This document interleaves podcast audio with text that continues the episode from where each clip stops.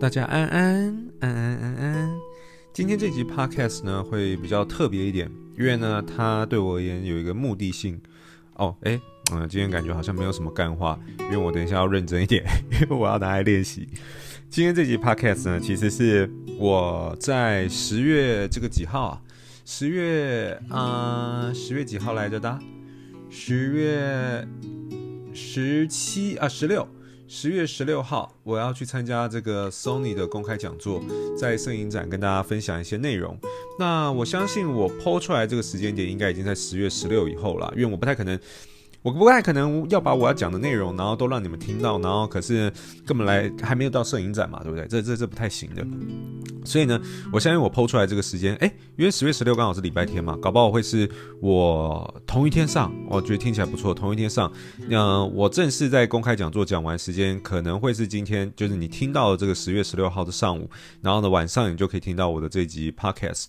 那我觉得这次我想要跟大家分享就是这次公开讲座的内容了。那我觉得比较特别的是，我这次会把我的 PowerPoint 啊、把它放在这个我我我觉得我应该，呃，因为我不确定大家是透过什么连接听的，我不知道是 Apple Podcast 还是这个 Spotify。那我会把那个介绍的，就是我以前的那个介绍栏的地方，不是都只是单纯的放我的 Instagram 吗？那这一次我的介绍栏里面，我会放入我的这个啊、云端。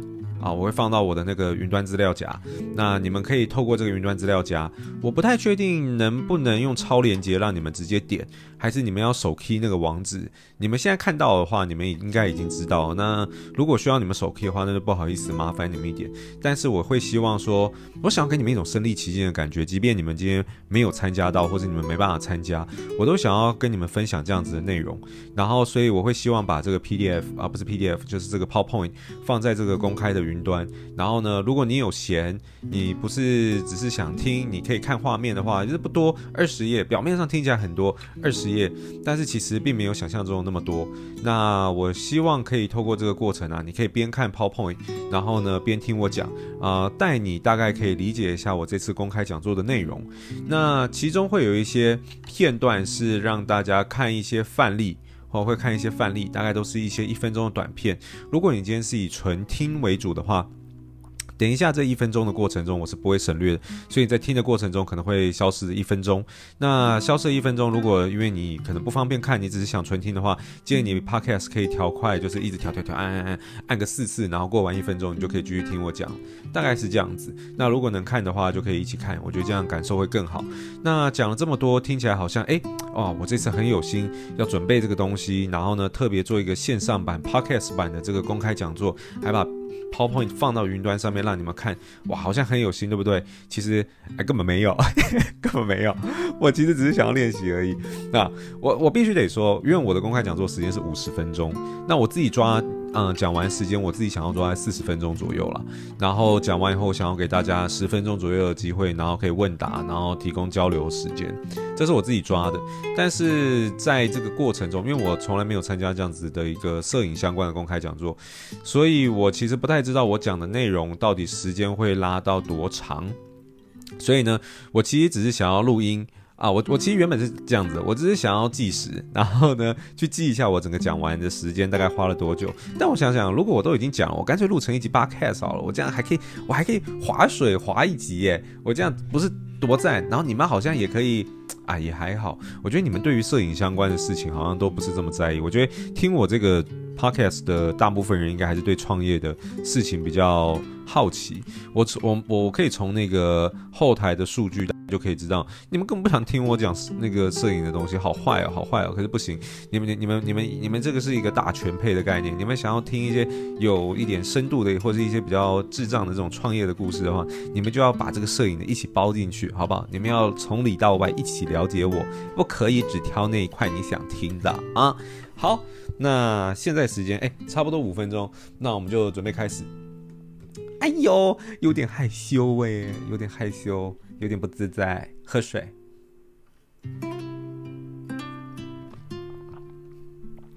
啊，怪不自在的。好了，那接下来就会是以我完全在送你讲座的方式，然后跟大家分享我的摄影内容，包含自我介绍等等的。所以有些内容你可能一听想说，宏凯你在耍什么白痴？我们已经认识你了，然后你还在自我介绍一次，但是不管，呃，大概就是这样子，我会整个来过一次。好，那就开始，我们从第一页开始啦，来吧。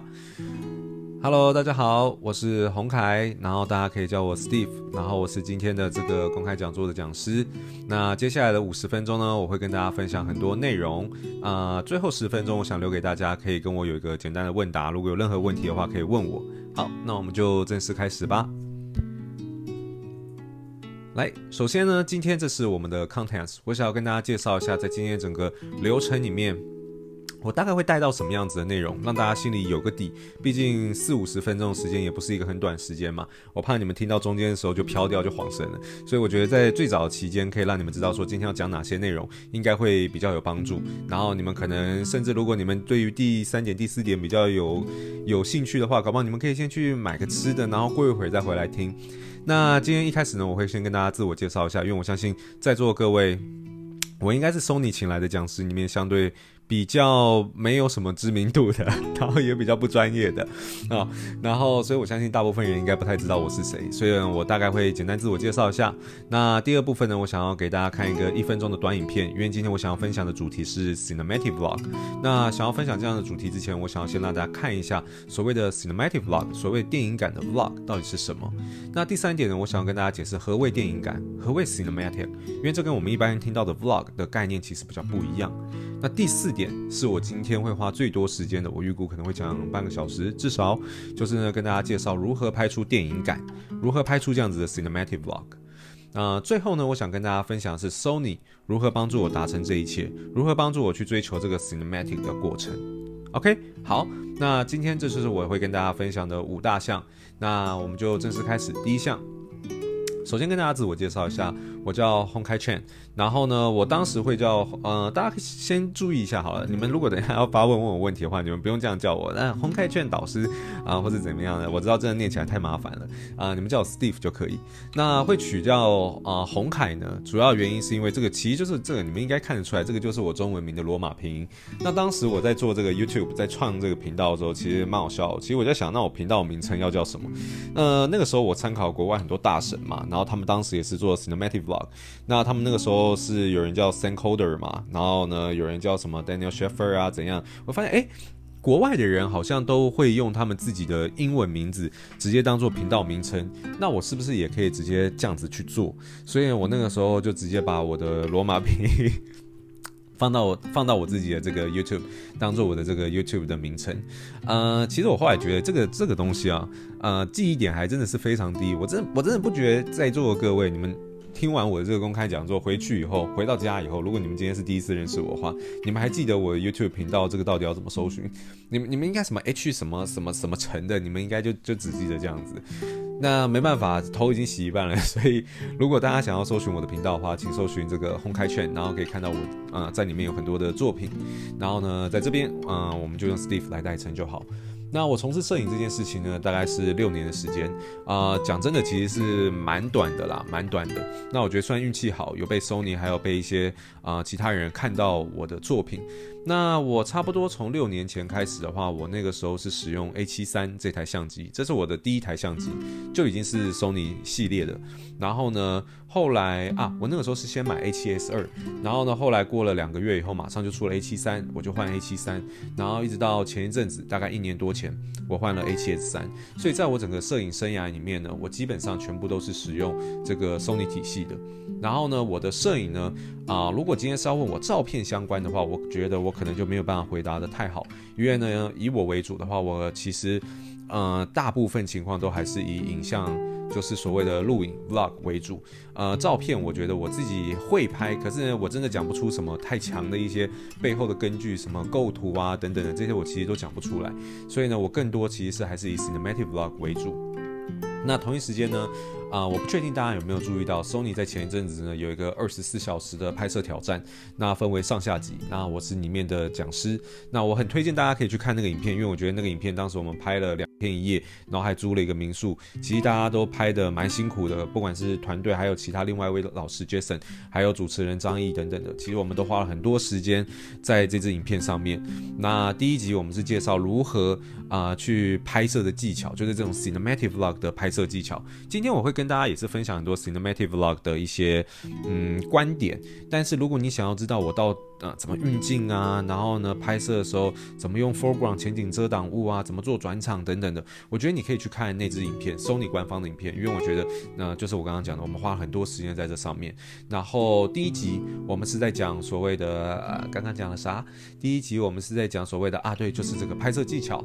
那第二集的话，我们是在讲所谓的剪辑技巧，呃，会用同样的素材，然后不同的老师，我跟 Jason，然后呢去用同样素材以后看我们剪完的结果是什么，然后呢分分享给大家。里面也会分享到一些剪辑的技巧。所以如果对于 Cinematic Vlog 有兴趣的话，我觉得也很欢迎大家。大家可以去看这个 Sony 二十四小时的拍摄挑战，好吗？那我们自我介绍完了，花了已经非常多的时间，我这边已经花了五分钟的时间介绍我自己，那就正式开始吧。这边呢，我想先给大家看一个小短片，那一分钟的短影片，让大家知道说什么是 Cinematic Vlog，跟一般的 Vlog 的概念到底差在哪。那我们来看一下这支影片。Thank you.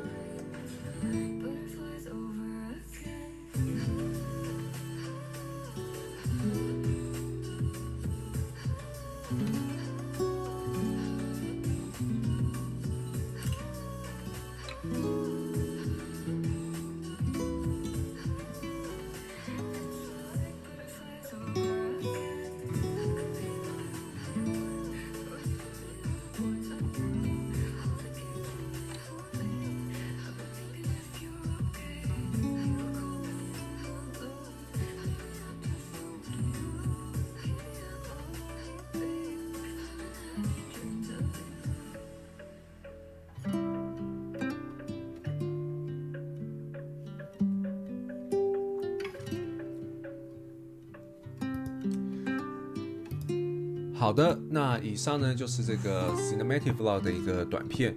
那我需要先做一个笔记啊，这个是只有 Podcast 的听众才有的啊。为什么呢？我练到一半要先卡住，因为呢这个影片放错了。呃，vlog 放错了，我必须得说，这个 vlog 是这个这个 PowerPoint 是我员工帮我做的，因为我是毕竟不是读设计的，然后我给的素材给错了，给错了，好不好？好，那我我这个是我自己主机的。好，那我们继续。好，那大家看完了这个一分钟的 mini vlog 以后呢，我们就接到下一页来介绍一下何谓电影感。好，在这边我想花多一点时间，先跟大家介绍啊、什么是 cinematic vlog，什么是电影感。因为呢，这个东西讲真的，cinematic vlog 这个词的来源其实是国外啊、更多你会，你如果在 YouTube 打 cinematic vlog 的话，你会查到可能很多的东西，可是在台湾可能就会相对比较少。所以这个电影感呢、啊，这个东西其实比较像是台湾的一个中译翻译过来的。他真的想要传达的东西，其实并不一定是国外一开始把它定的这个名字 cinematic vlog 了，因为我觉得在这个中译的过程中哦，这个电影感可能会给大家一些误会跟误解，就是好像会觉得，哎，我是不是真的在拍电影啊，还是怎样？那你们刚刚看完了这个一分钟的短影片，虽然我大部分的 cinematic vlog 的长度大概都是属于在三分多钟了，然后甚至有时候比较长，可能会到六到八分钟。今天你们看到这个 mini vlog，这个大概才一分半的版本，其实算是我比较少的作品。那因为今天因为我的讲座内容可能会分享很多内容嘛，所以我可能不适合放到三分钟的版本，所以拿这个比较短的影片给大家看。但我必须得说，这皮其实并不是真的在拍电影，这是我们前期一定要先厘清的一件事情。拍电影的话，可能你你看了哪个电影会像刚刚那样子？刚刚那个 vlog 里面是完全没有对话的，对不对？Cinematic Vlog 跟一般的 Vlog 最大的差别就在于，一般的 Vlog 其实会可能有个主持人，然后他可能会花很多的时间，然后跟镜头沟通，然后讲话。你的资讯来源几乎所有资讯来源都是来自于他讲出来的话跟画面嘛。可是，在 Cinematic Vlog 里面不一样。我们先知道第一点，他不是真的在拍电影之外，第二点是他的文字量跟对话通常比较少，他更多的是着重在画面，利用画面传达一段故事与质感。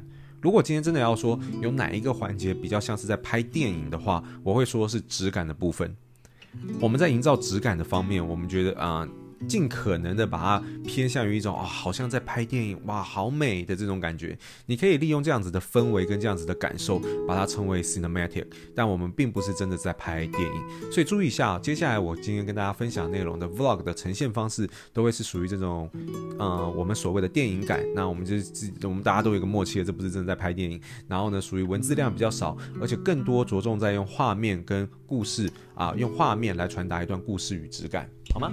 那我们接着再继续讲。那再来呢，就是如何拍出电影感。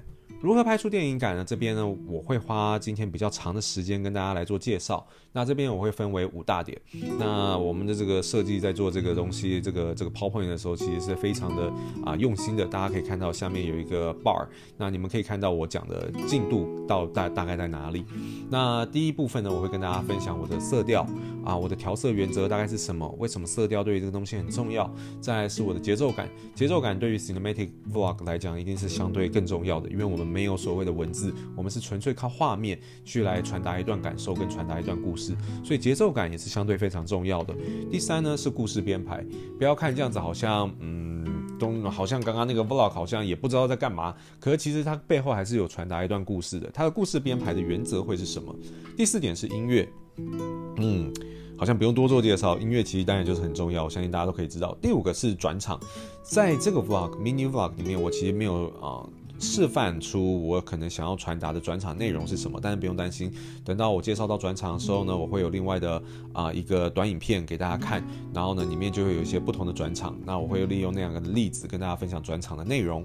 好，这就是今天如何拍出电影感的五大项目，那我们就从第一项开始讲，色调。好，色调它其实是非常重要的。我们这边呢还会再拆几个不同的小点啊，这边你们可以看一下。第一，我会大概介绍一下；第二，我会跟大家分享一下我是如何调出这个大部分人口中说的这种小清新日系感。第三，我会介绍一个东西叫 Picture Profile。第四呢，我会介绍一个东西叫动态范围 Dynamic Range，然后跟色彩宽容度，最后我会做个小总结。好，色调我们先来介绍一下它为什么很重要。嗯、我在这边介绍之前，我想要先给大家看一个例子。我们来看一下。首先呢，这个影片呢，我想要让大家看的过程中去想一下，这个时间点，我拍摄时间点大概是在什么时候？这个是我们当时龟山岛的那个影片，然后这个是我们整个拍完要回程的时候所拍摄的，然后我们去拍龟山岛的画面。好，我想问一下。你们大概能猜一下我拍摄的时间点大概是什么时间吗？依照你们看到这个画面的感觉，嗯、你有办法吗？呃，我我是 A 路人，呃，我觉得这个应该是在四五点拍摄的，呃，呃，到时候到底会不会有人回我，我也不知道，我自己先装路人。好，OK，对，这个时间点看起来大概是在四五点拍摄嘛，毕竟有像黄昏的感觉，然后呢，天空已经开始泛黄了，然后海水已经变黄了。那如果我们再看下一个呢，一样帮我猜一下哈。如果是这一段呢，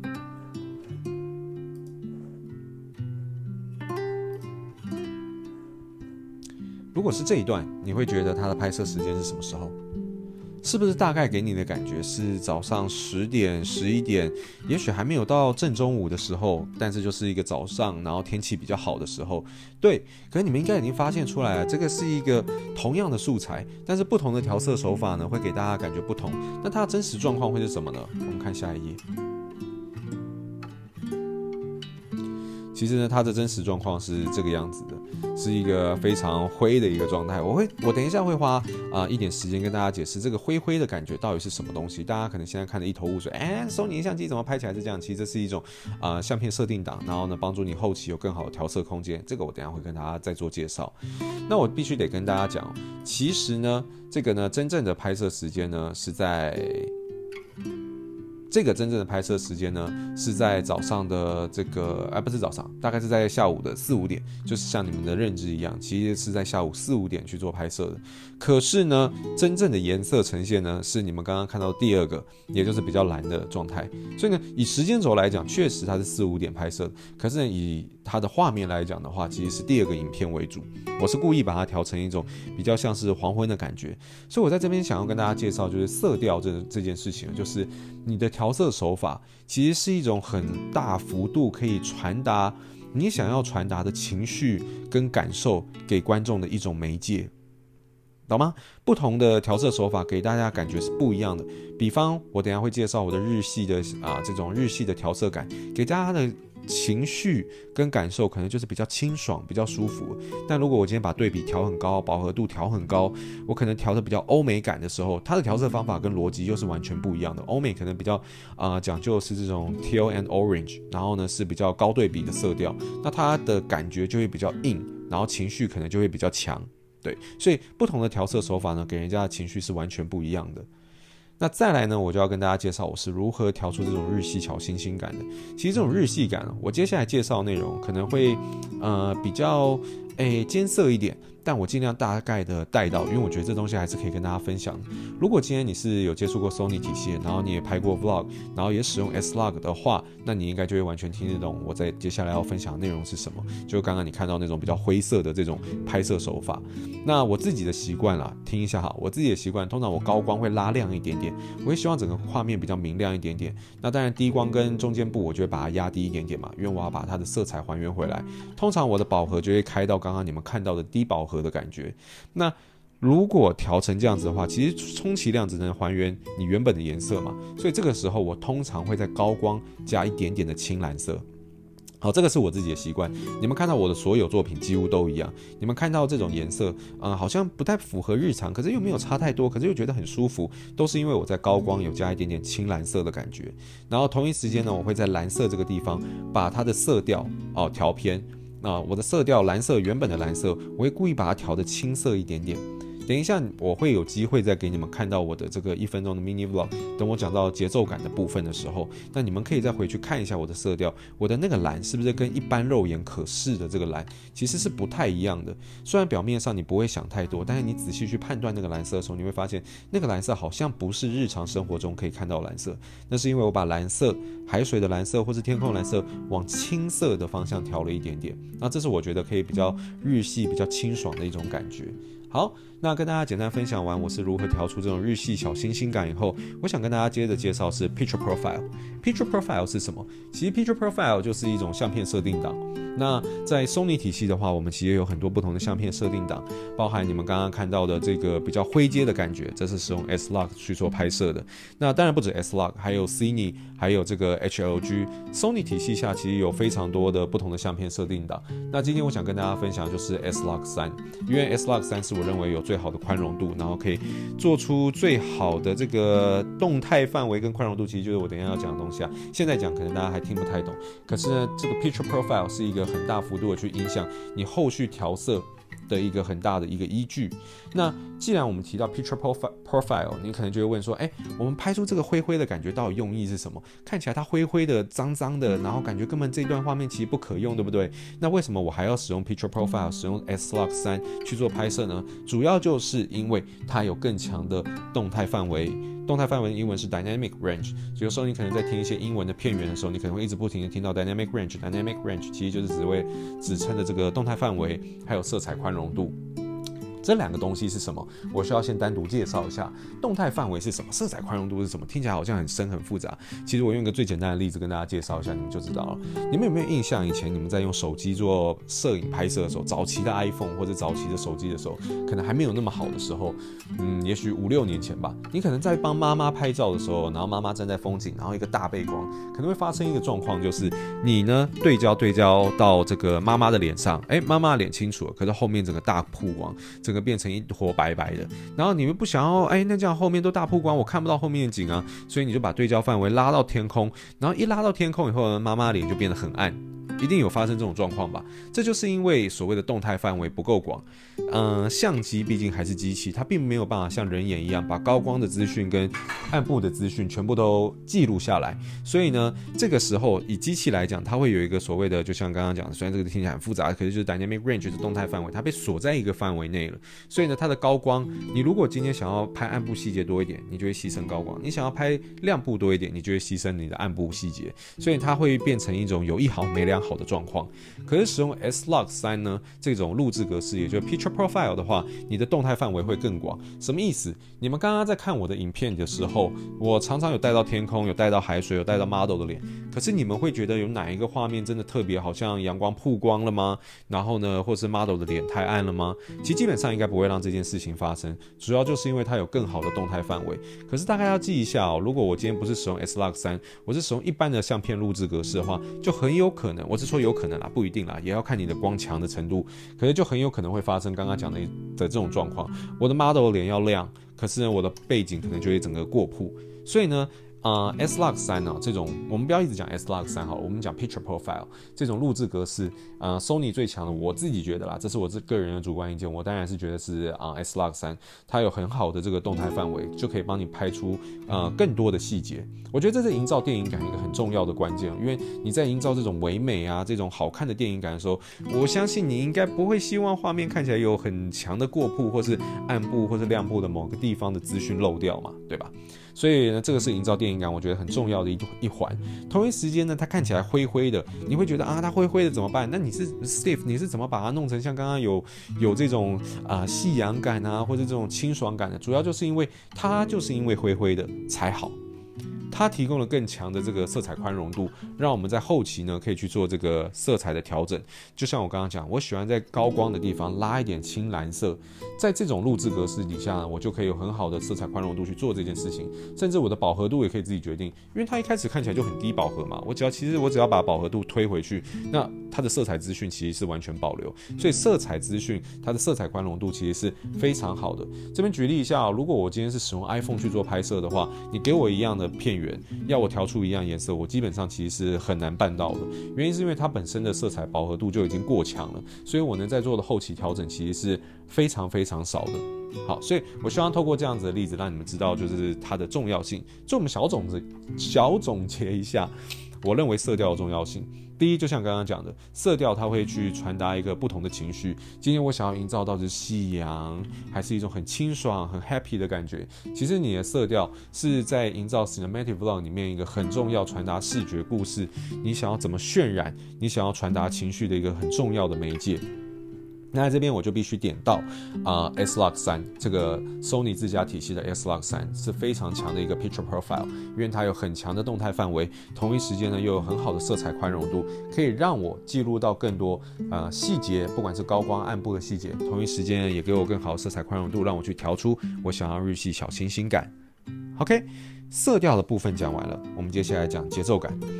介绍一下节奏感好了，我认为节奏感是非常重要的。原因是什么呢？就像刚刚提到的，Cinematic Vlog，它其实呃并没有所谓的文字，并没有所谓的对话，呃，大部分情况是没有的啦，偶尔会穿插一些。如果你有回去看我的作品，或者在座底下的人有看过我作品的话，其实我偶尔还是会有一些对话，但那一定不会像一般的 Vlog 一样那个。几乎主轴都会是对话的成分，其实主轴它的这个对话的比重含量其实是很少的，所以你的节奏感尤其重要。如果你的节奏感很乱、很很莫名其妙的话，那我觉得可能观众在看的时候就会觉得很痛苦了。其实呢。他在传达一段故事的时候呢，cinematic vlog 尤其重要是所谓一段故事都会有起承转合，这个是我们在学中文、在写作文的时候都知道的嘛。所谓的起承转合，我认为呢，在做这种 mini vlog 这种 cinematic vlog 的时候，一定也要有所谓的起承转合。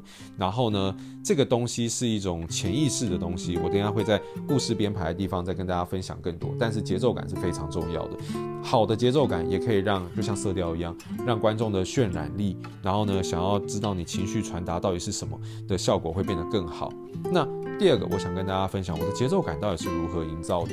以前呢、我有发生过一个情况啊，你们刚刚在看我的案例的时候，你们应该就会知道，我大量的使用一个东西叫做慢动作，一百二十帧，这个是我下一个会跟大家介绍的东西。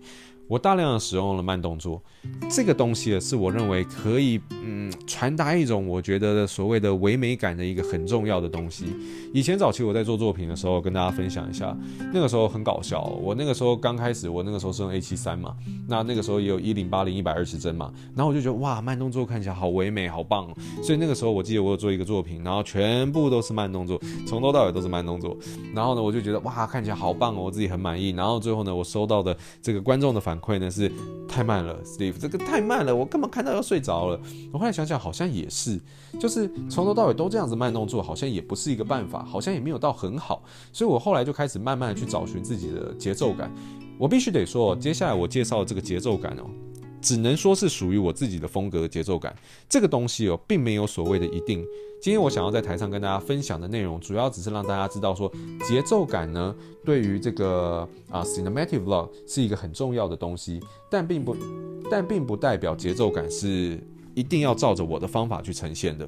好吗？我只能用我的方法，呃，跟大家分享，我是这样子做的。但你不需要模仿我，或者你想要模仿我也没有关系。但你可以去抓出自己的节奏感，因为这个东西没有对跟错，完全没有对跟错。只是想要利用这个例子让大家知道，这个这个议题呢，对于 cinematic vlog 是重要。但你可以抓出自己的节奏感。那以我的话来讲呢，等一下你们我会再回放一次，等我介绍完节奏感以后，我会再回放一次影片给大家看。你应该会发现一个东西，就是我不止很常用慢动作。而且我很常喜欢用一种手法，就是快快慢。快快慢的感觉，因为我会觉得，就像刚刚讲，全部都是慢动作的话，大家看了一定会睡着。快快慢的这个过程中，我也不喜欢一直快快快快快快快，因为我觉得一直快快快快快，我觉得观众可能他那个潜意识会没有办法休息。我觉得偶尔快快慢快快慢，都会让观众更着重于慢的那个部分。当你今天在看的快快慢快快慢的时候，我就我一直讲快快慢快快慢，我就我好像怪人。然后呢，这种感觉，我觉得我觉得观众会更容易着重在慢的的那个。个环节慢着的部分哦，也就是所谓的我的一百二十帧哦，就是所谓的慢动作。我大部分情况我会放慢的五倍，我会放慢五倍，五倍大概也就是百分之二十。我认为这是一个呃很舒服的，可以让观众觉得嗯那个画面的细节都能被记录到，然后很唯美的感觉。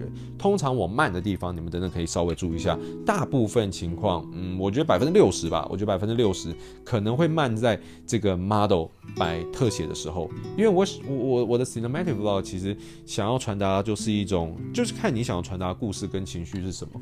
以我的 mini vlog 里面，我想要传达就是他出去玩，然后我跟他出去玩，我跟我女友出去玩，然后我们两个很开心、很 happy 的感觉。所以呢，他的笑容、他的笑脸是一个很好传达这样子。呃，故事跟情绪的一个媒介，所以呢，通常我会在她的笑容或者我觉得她很漂亮的时候，故意把她慢动作，让这个情绪的渲染力变得更强，让大家看到这个笑容的感感受会变得更深。同一时间呢，慢动作的过程也会比较唯美，看起来也比较有质感。哈，这个是我个人营造节奏感的时候的一种习惯。那接下来我们就来介绍四 K 一百二十帧。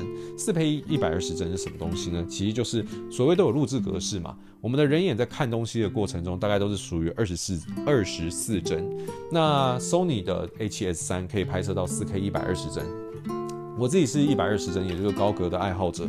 以前我在用 A 七三的时候，都拍一零八零一百二十帧。那 A 七 S 三，我知道它有四 K 一百二十帧以后，就是马上直接换过来。这个东西我大概讲一下就好。啊、呃，一百二十帧这个录制格式呢，就像我刚刚讲的一样，因为你在拍的时候，等于说你每一秒有二十四张，呃，一百二十张的画面，所以呢，你在后期在处理的时候，你可以放慢最多，也就是五分之一的速度，也就是百分之二十，呃，百分之二十。那原因是什么？就是一百二除以乘以百分之二十，还是在二十四。四嘛，我们尽可能的还是要抓在一个二十四帧的范围。如果再慢下去的话，你的画面看起来就很不像人眼看过去的二十四帧的感觉，你的画面看起来就会这样一格一格一格一格一格，OK 吗？所以你可能会问说，诶，我如果用二十四帧或六十帧，难道就不能放慢动作吗？呃，可以，可是如果你慢动作的比例过大的话，你的画面看起来可能如果变每秒一张之类的话，可能就会看起来很定格啊。这个是很多人在处理慢动作的时候没有注意到的细节哦。所以我们大概记录一下，你在处理慢动作的时候，你最后抓出来的帧数最好还要是二十四的倍数，最低不要低于二十四，这样看起来画面才会滑顺，才会舒服。那你这个时候可能会问啊，那如果我今天只是拍摄一个二十四帧的画面，我一样要一百二十帧的这个录制档案拍摄吗？其实我觉得大部分情况不用，但是我会，原因是因为我比较懒，我懒得一直切换格式，而且同一时间我必须让大家知道，如果今天就算我回放，我没有要慢动作，我只是一般的使用这样子的的一个内容的话，我一样可以使用一百二十帧啊，因为一百二十帧是二十四的倍数，所以呢，它看过去也不会有违和感的，所以大部分情况我是从头到尾使用一百二十帧在尬这个影片。那我必须得说，Sony 的四 K 一百二十帧是非常好的，并不是所有体系的相机，就算市场上其实目前呢，我个人认为是没有很多相机可以做到四 K 一百二十帧，而且呢，有些品牌的四 K 一百二十帧还会有过热的问题。哦，那个拍起来就很不爽。你可以想象，就是。我拍到一半，然后 model 要转过来，然后他就很正的笑的那一瞬间，然后呢，呃呃呃过热，呃过热了，baby，没办法，没办法拍摄了，那这就很尴尬嘛，对不对？你就就这个你在记录这个美好的瞬间，或者海豚跳出水面的过过程中，然后突然过热，然后呢，你冷却下来的时候，海豚都已经游走，这这在搞什么？对不对？这不行嘛。所以我觉得这个过热问题是呃挑选相机的时候，我认为啊是一个很重要的依据。那 Sony 的四 K 一百二十帧是真的很强，基本上不会有什么过热的问题。好，我们这边介绍完我的节奏感，也就是我刚刚讲的这种快快慢啊，然后呢，还有这种慢动作镜头啊，然后这种慢动作镜头在着重于 model 的情绪，然后呢，想要传达唯美的感觉，然后这个整体的。跟你们大概讲完了以后呢，呃，你们可以稍微看一下，我会再给你们看一次刚刚这个 mini vlog。我希望你们用节奏感的感觉，再去重新审视一次，我在什么时候会用慢动作镜头，什么时候是正常的镜头，甚至虽然我还没有讲到后面的音乐，我在。切换这个分镜的时候，对在音乐的节拍上的那种感觉是什么？我希望这次我们再花一次时间，就是一分钟来看一下这个 mini vlog，然后也给我喝水休息的机会，然后呢，大家来重新用这个节奏感的角度去审视一次。好，我们再播一次。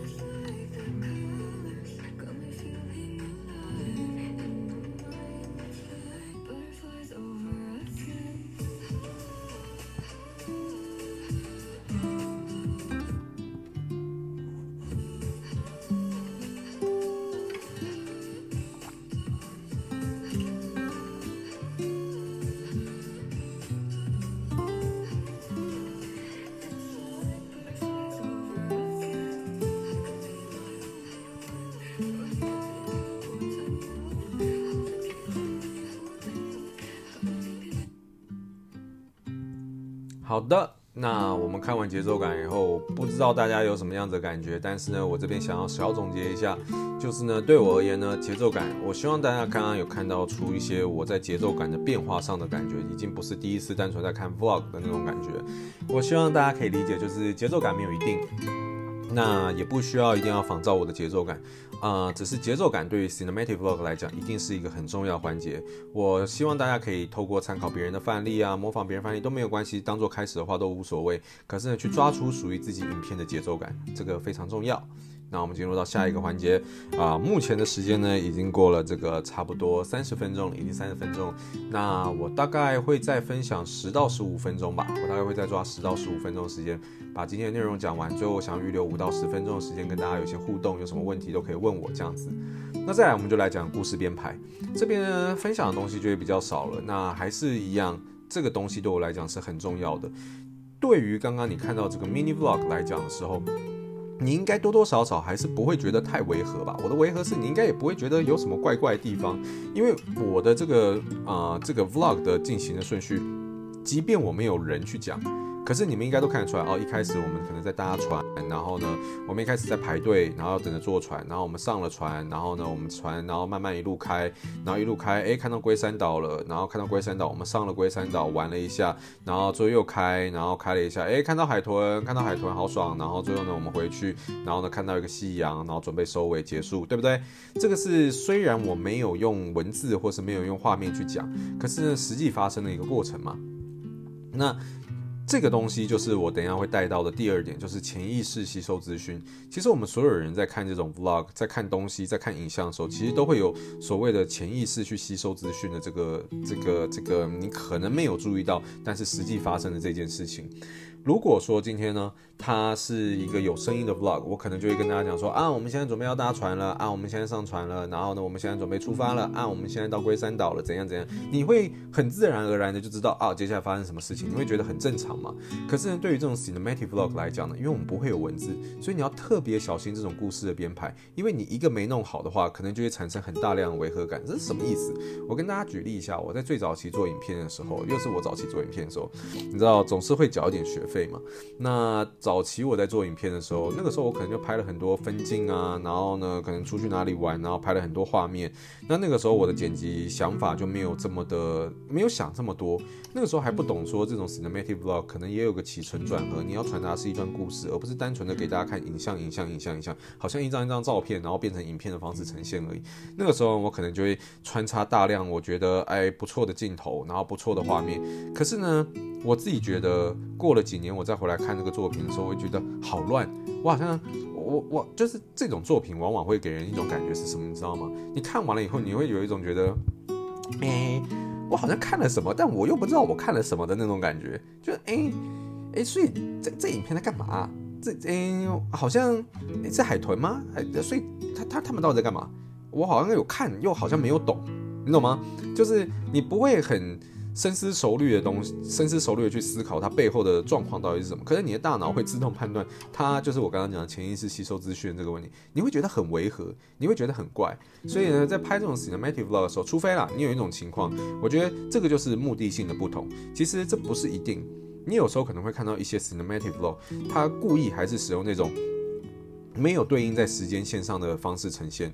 呃，像是有一个叫做这个 TK，他可能就是使用这样子的方式。可是你要去看每个人他呈现的 vlog 的目的性是什么？以那样子的人的他的呈现目的性方式，他也是个大师。他呈现的方式呢，Ben TK，他呈现的的就是超多的转场。他使用不同的画面，然后使用超厉害的转场。他其实那个影片，他如果你们有看过他影片的话，你们应该已经知道，他已经从头到尾都在炫他的转场了。但也是很厉害，看的时候也会觉得很屌。对，虽然那个故事的强度可能就会比较弱一点，你可能比较没有办法感受到起起承转合，可你可以从他的作品感觉到另外一种东西。对，那只是说我今天跟大家分享的这种我们要传达所谓的故事编排 story 这种东西的话，我觉得你的时间线还是要掌握的非常好。因为除非你会像 Ben TK 一样很明确的知道你要传达的东西是什么，我要秀转场给观众看，我要干嘛干嘛干嘛，不然你只是单纯的把一大堆画面拼在一起的时候，哇，那个可能看过去就会让观众特别痛苦，可能看到中间的时候就想跳开，因为他看到一半就不知道自己到底在看什么，就会自我怀疑了，然后就会直接跳开。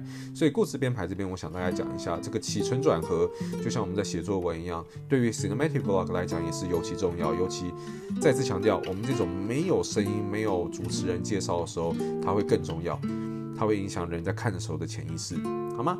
下来我们来介绍音乐。音乐这边我也不会介绍太多，但也是大概点一下。啊、呃，第一个选择对的音乐，虽然这听起来很像屁话，那大家都想选择对的音乐，可是选择对的音乐是什么？这不等同于选择好听的音乐哦。呃，我看过一些案例，大家会选择好听的音乐，但是呢，会觉得啊，这个音乐好好听，我就把它放进去，然后给它弄下去就对。可是我必须得得跟大家讲，选择好听的音乐，并不等于选择到对的音乐。就像刚刚的例子一样，什么样子是对的音乐？我觉得没有没有这这不是没有没有没有一定。你在做我我今天我的这个公开讲座，我绝对不会跟大家讲说啊，Cinematic Vlog 你就是要找这种 BGM，这个你就是要找这种这种电音感，这个才是对的，你一定要符合这个，这是没有的。重点还是要跟跟大家讲，你想要传达的情绪，你想要传达的故事，你想要在这个支影片用你的画面传达给观众的氛围是什么？我的很简单，我就是想要给一个初恋感，我想要宅男看过去看到我女友的那个笑容就直接融化，直接恋爱，这就是我想要传达最简单的东西。我就想传达一个东西，就是恋爱跟欢乐的感觉，然后就觉得有种心动感。这是这是我我我的影像跟我的作品想要传达的东西。所以会有大量我女友的镜头，她基本上没有我的镜头，因为看到我的话完全不会恋爱，完全完完全会跳开啊！这这就像刚刚的故事编排一样，看到啊丑男一点，再马上给他跳开这样子，所以呢不会不会有我。那所以选择对的音乐，我想要传达的意思，并不是选择好听的音乐，或不是选择一个有名的音乐，而是选择一个符合你想要传达氛围的音乐。好吗？就像是刚刚你听到我的这个 mini vlog 里面，我我我可以很老实的跟大家讲，我想要传达这个音乐就是一种唯美的音乐，然后有一种欢乐的感觉，一种夏日的感觉。如果今天的这个公开讲座结束以后，你有空的话，欢迎大家也可以去看一下我的作品，去我的 YouTube 去搜寻，你可以发现一个感觉，就是呃，我必须得说，这跟这跟时间的推移可能也会有关。我的早期的作品，可能三四年前作品的音乐跟现在的音乐风格其实还是有落差，早期比较潮。一点，比较这种电音感一点，因为那个时候还抓不到自己喜欢的风格是什么，还在大量尝试，也没有到电音那么夸张，可是就是会比较懂子大一点，懂子大子，懂子大子。可是现在我觉得比较少用这样子的音乐，嗯，虽然刚刚的副歌还是有一些节奏感，可是就不会那么重。那我主要想要传达的，用的这种呃音乐传达的感觉，都还是一种欢乐、开心，然后这种旅游、幸福。然后初恋的感觉，虽然我知道这听起来很抽象，什什么是初恋系音乐？我知道你听到这里你可能会觉得很复杂，但其实就是就就是就是初恋系音乐。你你你回去听，你你然后之后去搜寻，你去听你就懂了。搞不好也不懂，搞不好觉得我自己 自己觉得那个初恋，你搞不好不觉得。对，所以呢，这没有一定，但是选择对的音乐是非常重要的。那我对于音乐的安排呢，这边我想要跟大家介绍一下，音乐其实就跟我们在写作文一样，也会有起承转合，就是所谓的副歌嘛。所以呢，嗯，虽然我等一下不会再给你们看一次刚刚的 mini vlog 了，可是呢，我对于音乐的要求呢，就是通常我会习惯把比较重要、比较精彩的画面放在音乐的副歌。好，懂吗？因为我认为在音乐里面呢，最精彩，然后给大家最强烈印象的。都会是这个副歌啊，抖音神曲那个什么学猫叫喵喵喵那个我们不讲，但是大部分的音乐哦，如果我们今天对于它有一个很强的一个概念跟一个记忆点，通常我认为是发生在副歌。然后呢，很多人也是会直接听副歌嘛，然后觉得副歌是整段音乐里面最好听的地方。所以我认为副歌在音乐里面它是一个最重要的环节。我就会想要把我的影像最重要的环节也放在副歌。我们今天去龟山岛，然后去看海豚，最重要的是什么？呃，当然就是看海豚嘛。啊，如果没有看到海豚，这这一趟出去可能就变成这个游太平洋啊，这这这没有人想看。所以整个 vlog 里面，我的主轴其实还是有的。虽然我们好像只是出去玩，但主轴其实就是看海豚这件事情。所以有时候我会刻意编排我的时间轴，让观众不会觉得违和，但可能不是我真实发生的情况。啊，举例来讲好了，你们刚刚看到时间顺序可能是先到龟山岛，然后呢，我们再来看到海豚。那虽然真实也是这样子。但是如果今天我们是先看到海豚，而后去龟山岛的话，我今天还是会这样剪，因为我会抓在一个观众在我的故事编排跟节奏感看过去没有违和感的前提，尽可能的去把我想要放大的主题最大化。那我想要放大的主题，也就是看到海豚这件事情最大化的话，我就会利用两个东西去呈现，一个就是影像，一个就是音乐。因为我觉得音乐一旦到了副歌，大家应该就要知道，呃，那个东西要来了，Steve 要放大招了，懂吗？等一下我会再给你们看转场的一个案例，我也是会把我觉得比较精彩的转场放在副歌，因为我觉得在音乐最强的情绪底下传达我最想要传达的画面的时候，这两者交交织在一起的时候，那个情绪的渲染力才会变得最强。讲了那么多，然后其实都是我自嗨，其实你们在看的时候跟我没有感觉。好，所以这边想跟大家分享一下我对于音乐，呃，我觉得选择对的音乐，然后跟我自己对于音乐的安排啦。那第二点，就像刚刚提到，这只是我自己的习惯，并不是一定。但是你如果今天想要做 cinematic vlog 的话，你不妨可以试试看，或者找到属于你自己的一种呃音乐的节奏感，这样子。那今天如何拍出电影感？我想要分享的最后一个呢，也就是所谓的转场。呃，目前的时间进度已经是四十三分钟了。我觉得我可能没有太多的时间跟大家互动跟介绍。那我在后面的过程中，我会稍微讲快一点，因为我只有五十分钟的时间。那转场呢，基本上我必须得跟大家讲，这没有一定，这个就是一种画龙点睛的效果。像刚刚你的 mini vlog 里面，你就没有看到我使用特殊的转场效果嘛？可是我会告诉大家，如果你在你的 vlog 里面加入一些特殊的转场，这可能可以为你的作品增加一些画龙点睛的效果。接下来我会给大家看一个我在这个 Sony 二十四挑战的二十四小时挑战的时候，最后我剪出来的作品，其中呢就有一个比较特别的转场画面。那先给大家看一下这支影片。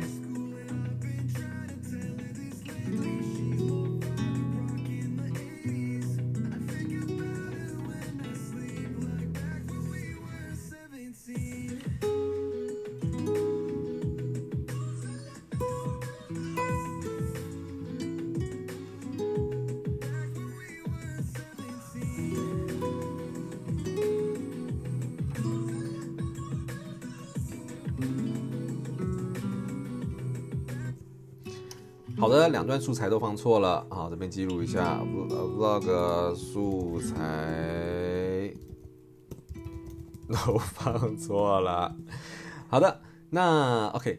大家看完以后，我相信记忆点稍微比较强的，应该是后续的这个我的这个咻咻刷刷的这个转场嘛。我从 model 的脸，然后一路穿插，然后用他的身体当做转场转场的这个交界点，然后最后再从他的手机整个拉出来。这就我想跟大家分享，就是转场所谓的这种画龙点睛的效果。可是我必须得说，这东西不是一定。然后呢，也不要多太多，可能会油掉。这种就是偶尔来一下，会给人家一种哦，有一种记忆点跟画龙点睛的感觉。可是呢，整个过程如果穿插的太多的话，可能会让观众看着变得比较累。对，所以必须得说，转场这个东西是如何拍出电影感里面啊、我放在最后一点，是因为我认为它不是一定的，因为我的很多影片可能并不会做到这样子的转场，虽然大部分都有，但是呃，如果不做到，其实也没有关系，它不是一定，但它可能是一种画龙点睛的感觉。好，最后想要总结一下，今天啊，如何拍出电影感的五大重点。第一，色调。不同的色调呢，可以给人不同的情绪，就像我给大家示范的那个影片。第二，节奏感啊、没有一定，希望大家可以抓到属于自己的风格啊、起承转合是非常重要。第三，故事的编排，清楚的知道这支影片的主题是什么，跟你想传达的事情是什么，根据你想传达的事情做良好的故事编排，不要把画面随机穿插，不然大家看到一半就会看到雾煞煞。第四，音乐啊、跟着音乐一起传达情绪的话，可以让这支影片的渲染力更强，不是只是选择好听的音乐，而是选择对的音乐。让你的影片的情绪渲染力可以达到最高峰。最后呢，想跟大家分享的是转场，不是一定要，但是你可以为你的作品增添一点不一样的感觉，就是我刚刚所谓的画龙点睛的感觉。最后的最后，我想要跟大家分享的心得就是 Sony 如何帮我达到这一切。第一点呢，就像刚刚已经提到，也就是 S-Log。S-Log 它有更好的色彩宽容度，还有动态范围，可以帮助我记录更多的这个细节。我的调色很大一部分就是仰赖于 S-Log。如果今天没有 S-Log 的话，我必须得说我的画面的品质跟你们看到的这个色调会跟今天完完全全不一样。S-Log 绝对有帮助我啊、把整个画面的品质跟它的质感推到另一个高峰。第二个，也就是 4K 一百二十帧，在第二个短影片里面，你们应该也看到我大量的使用慢动作镜头。慢动作镜头对我来讲是一个很重要，传达一种唯美，还有一种细节情绪的一个很重要的东西。我觉得慢动作跟色调都一样，这些东西都不是日常生活中可以看到，所以我们才会觉得唯美。我调出来的颜色，并不一定是。我们活着这个日常生活中看得到的颜色，你也不太可能你的眼睛可以看到高格的画面嘛，你应该也没办法把眼睛直接播放一百二十帧的这种慢动作的画面。所以对我而言，这种慢动作跟这种调色，我想传达的东西都不是啊、一般我们在日常生活中可以看到的画面。对我而言，这些没有办法呈现在日常生活中的画面，才是一些不一定是一定啦，但是有些我觉得是可以传达一些比较唯美氛围的一个很重要的感觉。第三呢，是超强的防守阵，Sony 自家体系有超强的防守阵啊。刚刚你们看到那两支影片，从头到尾都没有使用稳定器啊。我如果今天是做旅拍摄影的话，我相信大部分人可以。都会有个经验，就是如果我今天出去拍摄，我要带相机又要带稳定器，然后全部弄下来，其实真的很累。我早期就这样，现在我偶尔还是会带稳定器，可是大部分情况，因为可能人老了，就是这个颈肩酸痛变严重，大部分情况我是不太想再带稳定器。所以 Sony 自家的超强防手震其实就非常重要。就算你如果拍出来的有一点点震，后期你再放慢动作，像是四四 K 一百二十帧，其实你就毫无违和感了。所以刚刚你们看到那两段两支影片，其实包含你们回去看我的 Vlog，近期的作品其实全部都没有使用。稳定器，可是呢，画面品质还是会非常好。这个是这个是非常重要。如果你今天画面很正的话，你那个整个整个整个你的 cinematic flow 就一直在地震的话，大家是看不下去。所以超强的防守声也是非常重要的。第四是稳定的自动对焦，呃，不要看这个东西。好像不是到很重要，其实它非常的重要。虽然我从一开始在接触摄影到现在，我一直以来都是使用 Sony 自家的相机，所以我会觉得好像这种稳定的自动对焦已经变成一种日常常态。直到我偶尔不小心接触到其他体系的相机的时候，就会发现 Sony 的自动对焦其实是非常好的。它的眼控对焦啊，然后呢自动对焦，然后呢呃 model 转过来的时候呢，自动对焦到脸上，自动对焦到眼睛上，这些都是非常重要的。就像刚刚看到那些画面，很多东西。是稍纵即逝的，可能 model 就突然摆出一个很自然的笑容，因为我们毕竟不是出去真的在从事摄影，我记录我在做的东西叫做记录生活，所以我希望东西是自然的。很多自然的东西可能一次就没有了。如果你当下没有对到焦的话，可能就会很差赛。你又不可能说，哎，你再转一次，表达一下你刚刚那种很开心的感觉。呃，他是 model，所以他可能可以，可是大部分的情况可能并不一定可以这么的自然嘛，对不对？所以我觉得稳定的自动对焦是非常重要的，就像刚刚讲的过热。一样，如果你的对焦没有办法对焦的好，然后呢，对焦到海豚或者干嘛，然后等到海豚都游走了，你才哎调好了，那就是落赛，对不对？呃，第五点想跟大家分享的是 HS 三的超强的夜拍功能，在记录这种 cinematic vlog 的过程中呢，当然不。完完全全只有日常的这个日拍的画面，呃，在我最近的一支影片里面呢，就是我们我跟我的女友学我们去日月潭拍摄的这个 vlog 里面呢，其实就会有我们的夜拍效果，然后呢也会有在房间啊，那比较暗的画面，呃，我觉得如果有兴趣的话，大家可以去看一下那支影片，它的夜拍效果其实是非常强的，呃，相对能产生的噪点一定是比其他相机来的非常非常强的，它的双原生 ISO 啊、呃，你即便开到一二八零。还是有非常非常清晰的画面，我觉得这个真的是超级无敌霹雳方便的。嗯，用过其他相机在高 ISO 会产生超多噪点的这种经验以后，你就会感谢它的美好。最后是多元的镜头选择，我想跟大家分享一下我在 Sony 这边你们看到的作品，我使用的镜头是什么？我今天大部分情况我拍摄的都是使用二四七零的一个 G Master，那这个 G Master 是差不多我使用时间大概是一年吧。并没有到很久，我大概使用这个镜头大概才一年，二四七零。那我也蛮推荐 Sony 底下还有另外一支镜头是二四一零五，这二四一零五就是你们刚刚看到第二支短片，这个 Sony 二十四小时挑战的时候使用的镜头。呃，如果今天你是出去旅游拍摄的话，你应该都会发现一件事情，就是我如果带一大堆镜头，真的是有够累，有够烦。所以呢，Sony 自家的这种二四一零啊啊一二四一零五或者二四七零这个镜头，其实是非常方便的，你就不用再带这么多相机了。你知道带那么多相机真的超级累的吗？你会觉得很。很重，好了，可能有可能是我老了，就像刚刚讲的一样，我连稳定器都不想带，所以我对于旅游拍摄来讲，我尽可能都只想带一机一镜。那我觉得二四七零跟二四一零五对你来讲就是一个很好的选择。同一时间我也有拍人像的五五一八，然后我最近在点在等这个八五一点二哦，不知道 G Master 有没有可能会出第二代？这个可能我今天公开讲座结束以后，我等一下去问一下他们官方人，不知道他们愿不愿意告诉我 会不会有机会出二代啊？那我自己也还在等。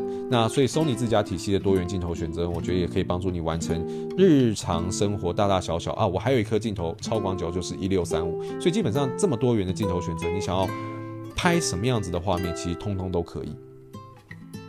好的。那么结尾一下，这就是今天我以上全部想要跟大家分享的内容了。关于什么是电影感，如何拍摄电影感，和 Sony 怎么帮助我达成这件事情，我希望大家会喜欢今天的内容，也感谢你们听到最后。不好意思，最后时间呢大概是五十分钟，没有成功的预留到十分钟跟大家有个互动跟这个时间跟大家交流。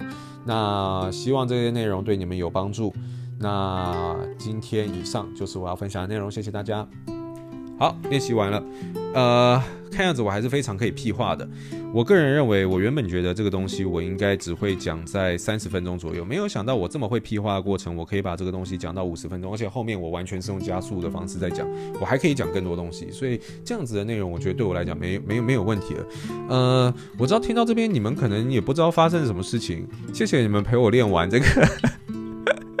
哎、欸，你们超冤呢、你们超冤。你们只是冲着轰开劝聊创业，想要来听我的这个创业的故事，然后莫名其妙被骗到一集，被骗到一集，然后听到这里就就这样莫名其妙陪我练完呢。你谢谢谢谢，虽然我看不到你是谁，谢谢你，你就在我的旁边。对我而言，你们现在正在听到这边的人，我都超感动，超揪心。你们就在就是我隐形的观众，然后陪我练习，听完最后一刻，爱你们，啾咪。好不好？如果说你真的有听到这里，拜托私讯我，告诉我，我真的很想知道有谁可以听到这个地方。哇塞，我最近会不会太混了？我这个直接混了一集耶。好，那希望大家，我实在是不知道，我实在是讲不出来。希望你们会喜欢今天的内容，因为我真的不知道这集在干嘛。那我还是感谢你们听到最后，然后陪我练完这个东西。然后呢，没想到我的时间掌控还是挺不错的。然后呢，没有想到我给的两段素材都给错了。那我会去，我要再找我的员工调整一下这个素材的内容了。那感谢你们听到这边，感谢你们陪我练到最后。今天就是这一集 Podcast 的内容，感觉是我。录过 Podcast 有史以来，我觉得最混、最划水、最莫名其妙。我真的不知道你们到底为什么要听这一集的一集内容。那希望你们喜欢啦。那搞不好你是对摄影有兴趣啊，然后你可能开的那个 PowerPoint 一起听完嘛。虽然我不知道到底有多少人会这样做，可能没有吧。那还是感谢你。那呃，我对不起你。然后呢？我希望下一次的内容，我会给你更好的内容来弥补你们今天不知道到底听了什么的这个结果，好吗？呃，不要不要，呃，给我五星评价哦，不要不要不要不要那个哦，不要不要生气，我会在接下来的过程中补偿你们的，好吗？好，那今天就是这集的内容了，呃，希望你们会喜欢，那我们下一集再见，拜拜。